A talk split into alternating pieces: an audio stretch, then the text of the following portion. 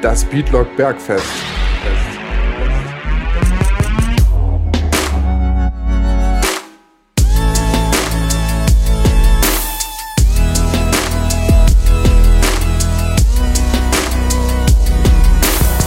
Hallo und herzlich willkommen zur zweiten Episode vom Beatlock Bergfest. Mein Name ist Leon Brachvogel und ich war im Gespräch mit Imad alias Vox Smiling. Nee, nee, jetzt tatsächlich Imad Super. Ah, Imad Super. Äh, ein, äh, ein ewiger Prozess der Findung, aber ich glaube, äh, jetzt sind wir angekommen. Ist aber noch auf deiner Facebook-Seite ändern, ne? Richtig, richtig. Ja, okay. Äh, da muss ich noch den ordentlichen Post dafür finden, mega Crasher-Video und dann Mhm. kommt das auf jeden Fall richtig entspannt, wenn ich mich Imad Super nenne. Ja. Man muss bescheiden starten. Ja. Ich denke mal am besten, also wir kennen uns halt noch nicht so lange. Vielleicht, falls du noch irgendwas sagen willst, was ich unerwähnt gelassen habe, wenn ich sage, du bist Sänger, stell dich doch mal kurz vor. Also, ich bin der Imad und mache seit jetzt ungefähr fünf Jahren aktiv Musik. Habe ich nach dem Studium, nach dem, nach dem Marketingstudium dafür entschieden, Musik zu machen.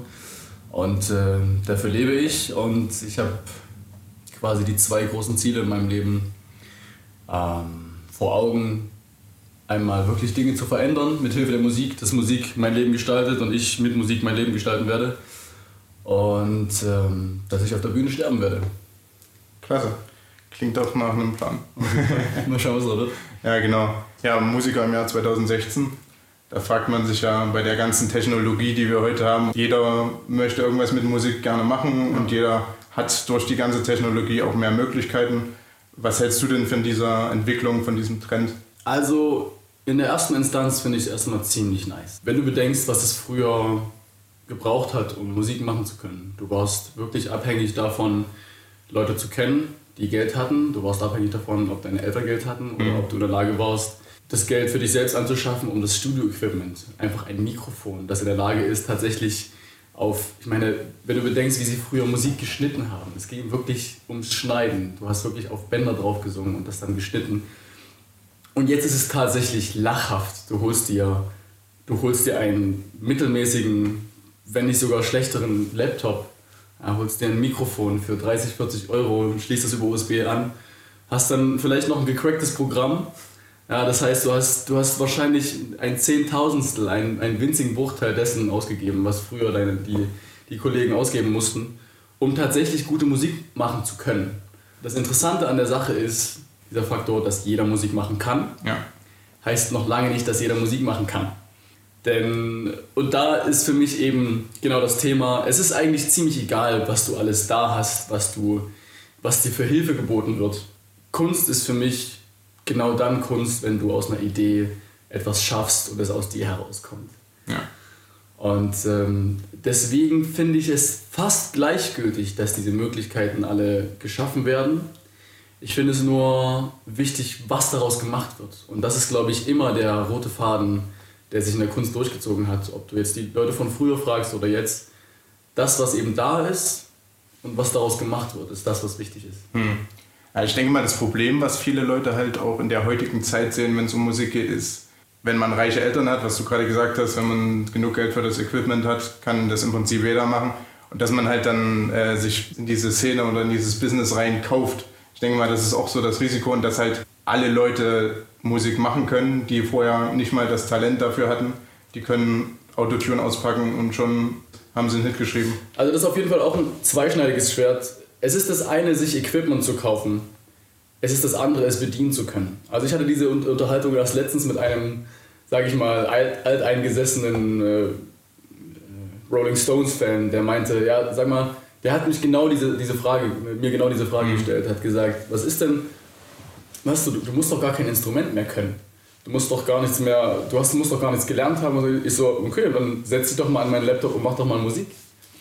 So, und in dem Moment bemerkt natürlich der Kritiker, also der, der Reflexkritiker, dass es gar nicht so einfach ist. Ne? Ein Programm musst du bedienen, genauso wie du irgendwann mit Microsoft Windows oder mit, mit iOS irgendwann das erste Mal in Kontakt kommst, sind auch diese Programme. Wo ich dir aber auf jeden Fall recht geben muss, und das habe ich wirklich auch erst vor zwei Tagen live miterlebt, da gibt es einen Typen und der hat Geld. Und der hat aber absolut keine musikalischen Skills. Er kann nicht singen, nicht rappen, nicht texten. Er kann nicht komponieren und er, und er kann auch kein, er beherrscht kein Instrument, weder virtuell noch analog. Und als erstes fragt man sich dann, okay, was hast du denn mit Musik zu tun? Ich meine, es ist doch schön, dass du Musik liebst, dass du es feierst, dass du es unterstützt. Aber der Mann macht nichts anderes, als sich Komponisten, Interpreten und Marketeers zu kaufen, ja. um sein eigenes, mit seinem Namen betiteltes Album herauszubringen. Und dann frage ich mich als Künstler, ich bezeichne mich wirklich als Künstler, ich schaffe das, was aus meinem Herzen, aus meinem Kopf wächst. Hm frage ich mich, womit hast du es verdient, dass die Leute diese Kunst mit deinem Namen in Verbindung bringen? Schreib doch dahinter ja, Investitionen von. Ist doch okay, du hast ja. für das Geld gearbeitet, das ist eine Leistung. Ja. Respekt dafür. Aber du hast nicht die Kunst geschaffen. Das ist für mich das große Problem. Das große Problem, dass jeder, sag ich mal, jeder Vollidiot, jeder Vollidiot kann sich Leute leisten, die ihn dazu bringen können, dazustehen, als könnte er was. Ja. Und das ist für mich ein ganz, ganz großes Manko, weil wenn du jetzt zum Beispiel in andere Kunstarten gehst, zum Beispiel Sport, ein Boxer kriegt aufs Maul, wenn er aufs Maul kriegt. Mhm. Und er verteilt, wenn er verteilt. Ja. Stell dir mal vor, was für ein Skandal es wäre, wenn man jetzt dieses Video von diesem Kampf, ja, er lässt dieses Video jetzt, er kauft es, er kauft die kompletten Rechte an diesem Video. Niemand darf dieses Video von dem Kampf ausstrahlen. Ja. Man schneidet es so, als hätte er gewonnen. Und jetzt kommt das raus. Was wäre denn da los? Da würde niemand sagen, ja gut, er hatte doch das Geld, ist doch in Ordnung. Nein, es wäre Betrug. Das wäre absolut. Und jeder wäre komplett, jeder wäre komplett schockiert. Wie kannst du uns so anlügen? Aber wenn es um die Musik geht, ist es okay, wenn du einen Computer über deine Stimme legst und auf einmal kannst du singen. Es ist okay, wenn du auf die Bühne gehst. Wusstest du zum Beispiel, dass man Autotune auf der Bühne anwenden kann? Für, für den, der, der noch gar nichts davon gehört hat. Du singst durch das Mikrofon und das Signal kommt in den Computer. Der Computer weiß, da ja die MP3 im Hintergrund läuft, zu welchem Zeitpunkt die Stimme an welcher Tonhöhe sein muss und korrigiert das und dann kommt es in die Endstufe, was dann das Publikum hört, hm. wofür das Publikum bezahlt. das ist, das ist für mich das große Problem an der Sache. Nicht, dass es so viele Möglichkeiten gibt und dass es uns vielleicht einfacher gemacht wird, sondern dass es den Leuten, die wirklich gar nichts können und es einfach nicht verdient haben, anderer Leute Geld dafür zu nehmen und anderer Leute Emotionen so zu bewegen, als wäre es wirklich die eigene Kunst, das eigene Herz, das ist Betrug. Ja. Das ist für mich das Problem.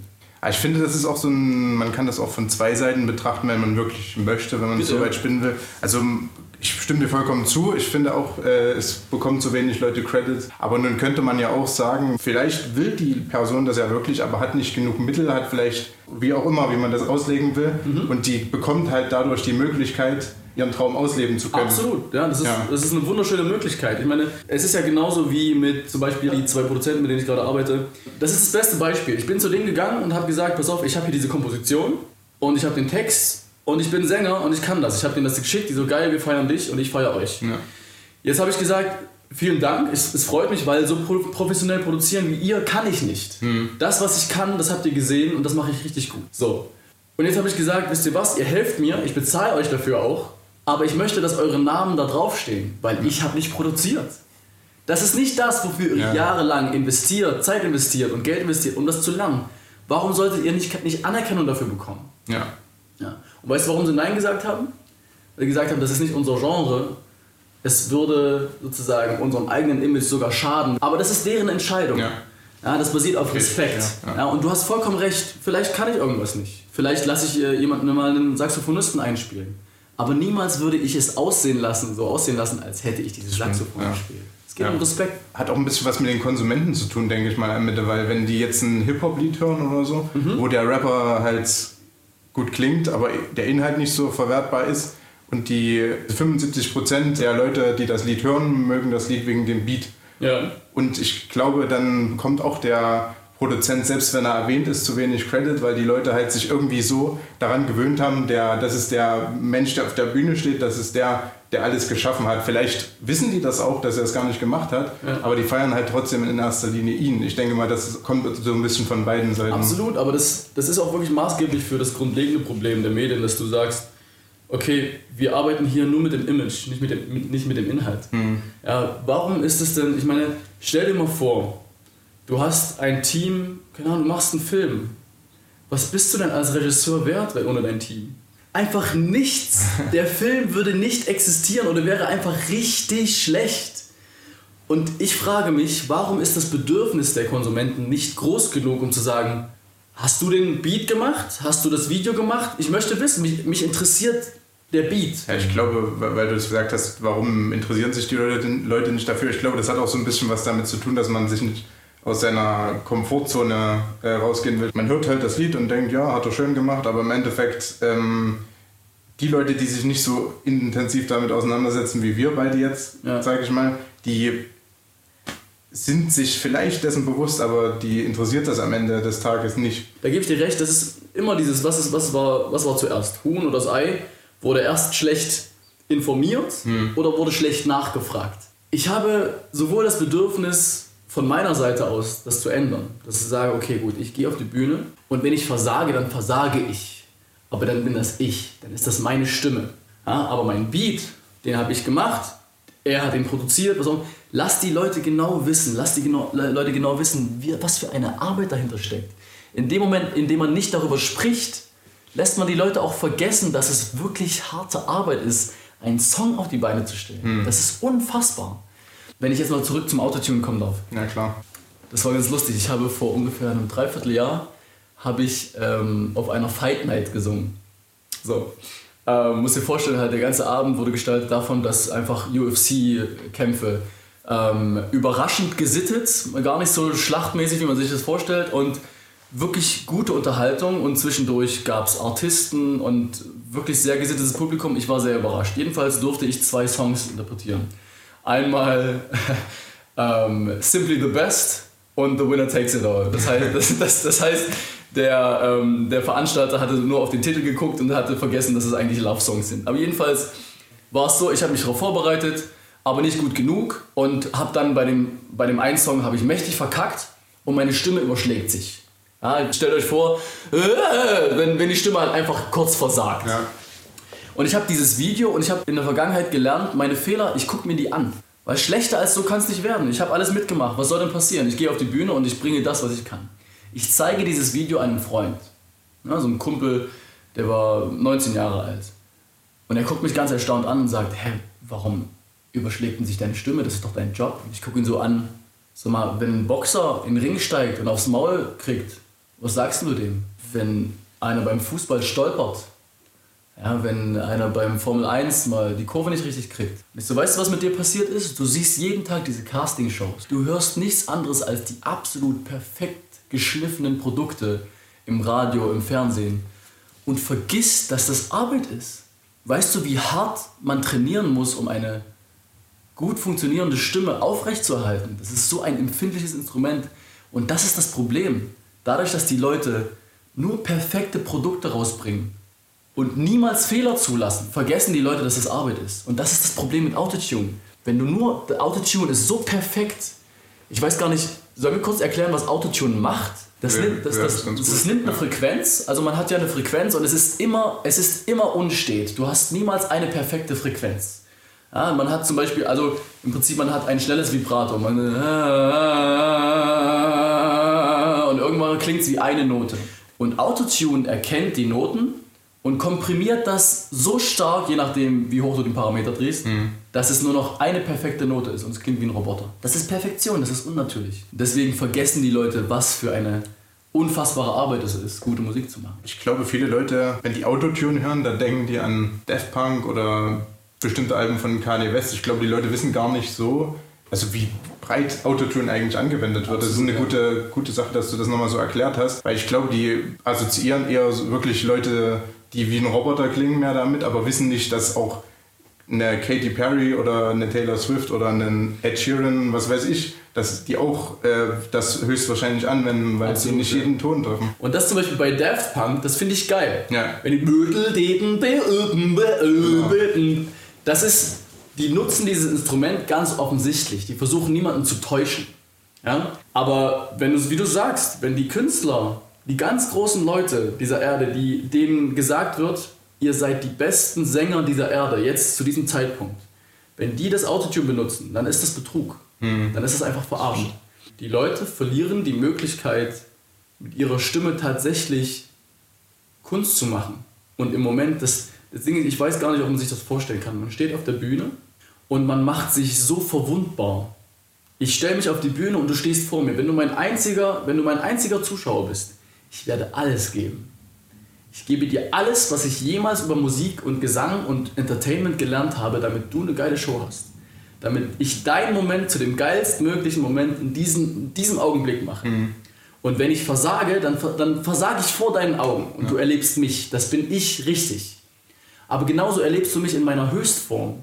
Das, das sagen dir ganz viele Sänger. Manchmal kannst du üben, was du willst. Oder im Studio stehen stundenlang, wie du willst.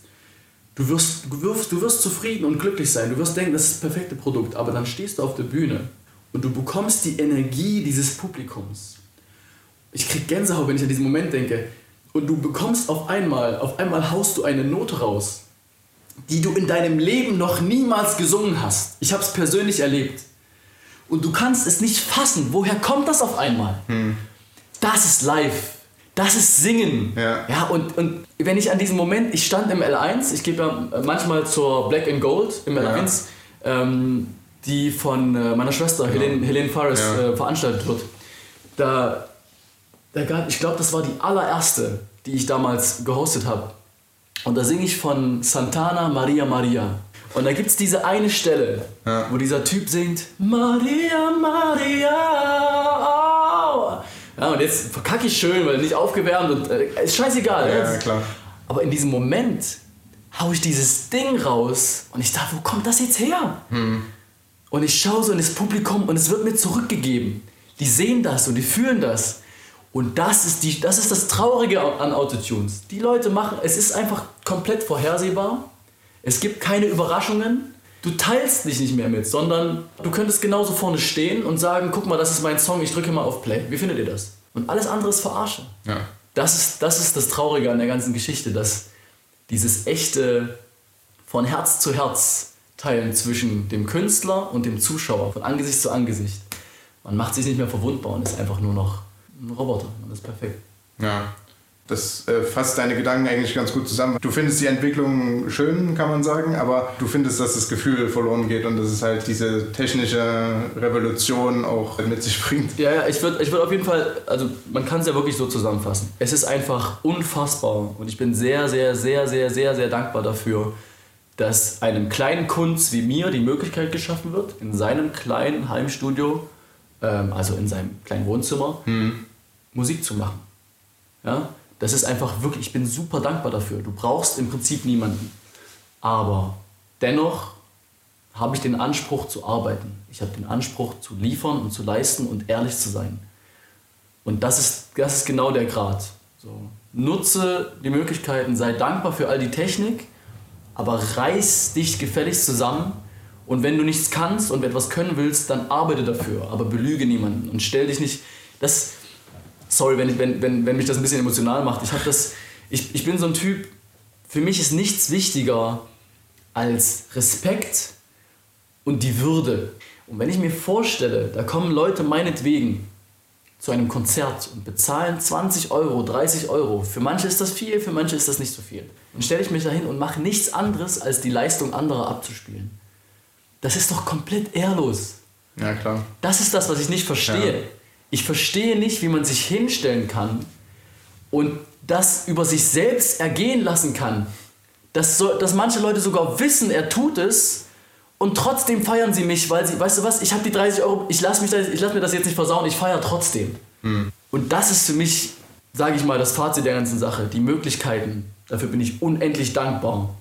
Und ich hoffe, dass das ist noch, ich meine, es ist so ein überfüllter Markt und ich hoffe, er wird niemals aufhören und abbrechen, weiter zu wachsen, weil wir Künstler und ich sag mal, wir Freigeister, die wirklich versuchen, mit, mit ihrem Herzen und ihren Worten die Herzen anderer Leute mitzubewegen. Für die hoffe ich wirklich, dass diese Community immer weiter wächst und niemals aufhört. Aber die ehrlosen, traurigen und wirklich diese würdelosen Träger von Leistungen anderer Leute, ich hoffe für euch, dass ihr erkennt, wie traurig es ist, was ihr tut und gebt den anderen Leuten die Möglichkeit zu arbeiten. Wenn ihr das Geld habt, dann investiert in die Leute. Wenn ihr Ideen habt, dann teilt sie mit anderen Leuten und schreibt euren Namen da drauf, das ist vollkommen in Ordnung. Aber schmückt euch nicht mit Federn anderer Leute, das ist einfach nur traurig. Das erinnert mich an diesen einen, an dieses Zitat, ich hoffe, es kriegst zusammen. Ja, jetzt ist mir wieder eingefallen. Ich weiß es wieder. Okay. Ähm, wir haben auf keinen Fall zwischendurch das Interview abgebrochen. Äh, und es ist mir auf keinen Fall im Nachhinein eingefallen. Also, das Zitat hieß: ähm, Dream no small dreams, for they have no power to change or move the heart of man. Scheiße, nochmal. Dream no small dreams. for they have no for they have no power to move the heart of man. Und weißt du, von wem es ist? Wolfgang Goethe. Von wem sonst?